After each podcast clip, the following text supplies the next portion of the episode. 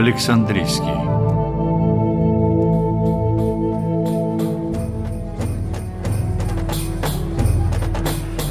Сто девяносто второй год от Рождества Христова. Александрия.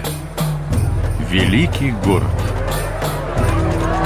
Основанный Александром Македонским, он и в древности, и в христианскую эпоху не переставал привлекать к себе самые разнородные философские школы. Император Адриан назвал однажды Александрию ярмаркой всяких суеверий. А плод просвещения, тогдашний университет, или правильнее Мусейон, святилище Мус, обладал богатейшей для своего времени библиотекой. В городе царил дух философии. Здесь даже торговец, прибывающий в город по своим делам, через три дня увлекался и начинал спорить о возвышенных предметах. Порой дело доходило до драки. А я тебе говорил, что Христос не был нищим бродягой вроде тебя, оборванец!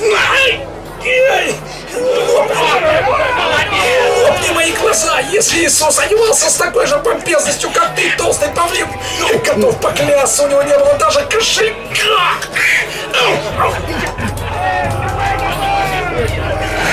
Врешь, врешь, брат! Зачем? Зачем Божьему сыну кошелек, если ему и так принадлежит весь мир? Когда ему нужно будет заплатить налоги, любая рыба принесет ему во рту статина! Торговец не лгал. Евангелие от Матфея действительно содержит такой эпизод. Когда Иисус с учениками пришли в Капернаум, к Петру подошли собиратели подати на храм. Приветствую тебя, Петр. Ваш учитель не даст ли дидрахмы на храм? Здравствуй, Фадей. Наш учитель чтит законы. Разумеется, он не откажется дать на храм, но он уже вошел в дом. Постой здесь, я схожу за ним. Рави, снаружи стоят собиратели подати на храм. Что отвечать им? Как тебе кажется, Петр, цари земные с кого берут пошлины и подати? С сынов ли своих или с посторонних? Разумеется, с посторонних Рави. Итак, сыны свободны.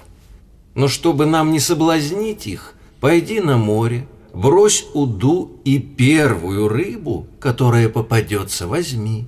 Открой у нее рот и найдешь статир. Возьми его и заплати подать за меня и за себя. Драка, вспыхнувшая между торговцем, прибывшим в Александрию, и местным философом, между тем прекратилась. Однако их спор о богатстве так и не был разрешен. И чего я вообще заговорил с тобой? Сразу было понятно, что у такого толстого павлина, как ты, мозг величиной с орех. И здесь, в Александрии, есть известный своей ученостью дедоскал.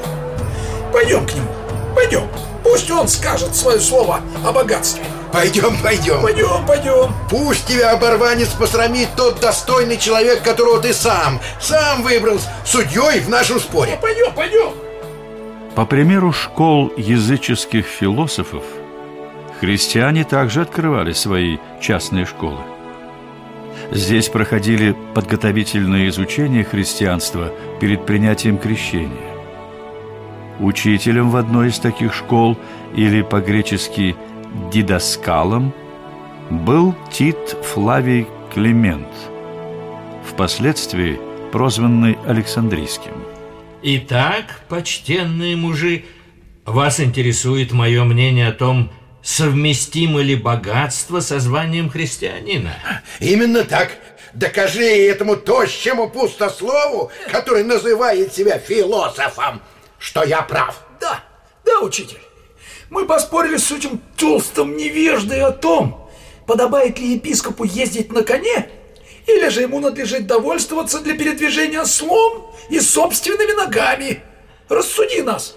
Хорошо, хорошо, но прежде чем я выскажу свое мнение, давайте вспомним историю о богатом юноше, который хотел стать учеником Иисуса. И вот некто, подойдя, сказал Иисусу, Учитель благий, что сделать мне доброго, чтобы иметь жизнь вечную? Иисус же ответил ему, Что ты называешь меня благим? Никто не благ, как только один Бог. Если же ты хочешь войти в жизнь вечную, соблюди заповеди. Не убивай, не прелюбодействуй, не кради, не лжесвидетельствуй, почитай отца и мать, люби ближнего твоего, как самого себя. Все это сохранил я от юности моей, но чего еще не достает мне? Если хочешь быть совершенным, пойди, продай имение твое и раздай нищим, и будешь иметь сокровища на небесах, и приходи, и следуй за мной. Услышав слово сие, юноша отошел с печалью, потому что у него было большое имение. Иисус же сказал ученикам своим, Истинно говорю вам, что трудно богатому войти в Царство Небесное. И еще говорю вам, удобнее верблюду пройти сквозь игольное ухо, нежели богатому войти в Царство Божие. Услышав это, ученики его весьма изумились и сказали, «Так кто же может спастись?» А Иисус, воззрев, сказал им, Человеком это невозможно. Богу же все возможно.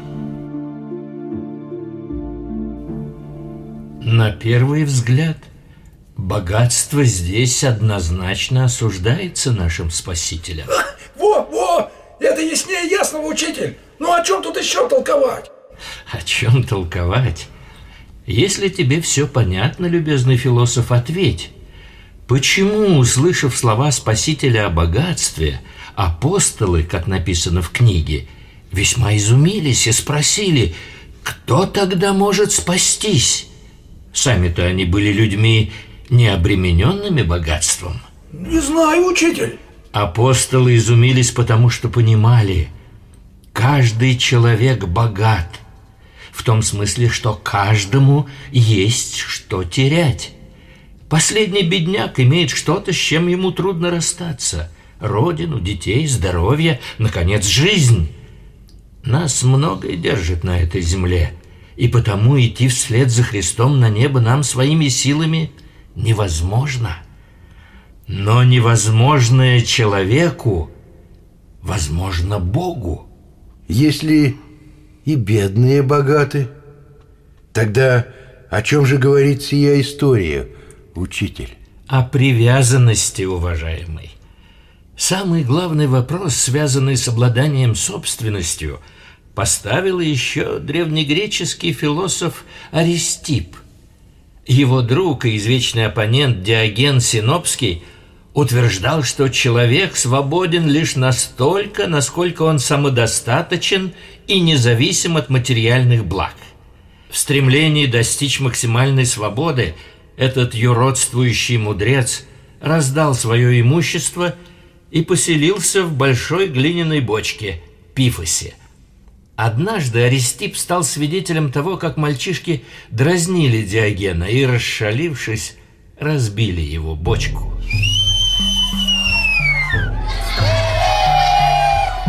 Ну что, довели они тебя, Диоген? Сам виноват. Ты одним своим видом возбуждаешь в людях любопытство. Городу нужно содержать тебя, как фазана или павлина. Почему ты не сменишь свой дырявый плащ? А потому, Аристип, что мудрецу подобает быть равнодушным в таких вопросах. И ты бы знал и это, если бы был философом. Что ж, Диоген, коль тебе все равно, давай меняться. Я возьму твой плащ, а ты наденешь мой. Диоген отказался. В дорогом плаще Аристипа он утратил бы свою самобытность, показался бы заурядным прохожим. Это не укрылось от проницательного Аристипа. Сквозь дыры твоего плаща, Диоген, просвечивает твое тщеславие.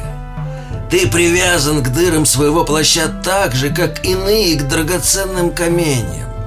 Очевидно, подлинная свобода приобретается иначе. Нужно не убегать от вещей, а учиться владеть ими. Сам Аристип умел наслаждаться изысканными явствами, но в иных условиях не брезговал и миской чечевичной похлебки. Равно легко он засыпал и во дворце Дионисия, и в придорожной траве, положив под голову камень вместо подушки.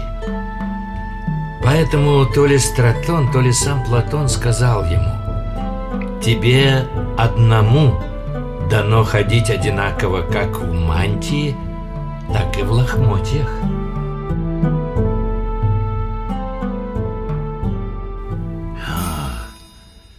Значит, богатство само по себе не препятствует спасению и не бесчестит христианина. Так, учитель? Именно так.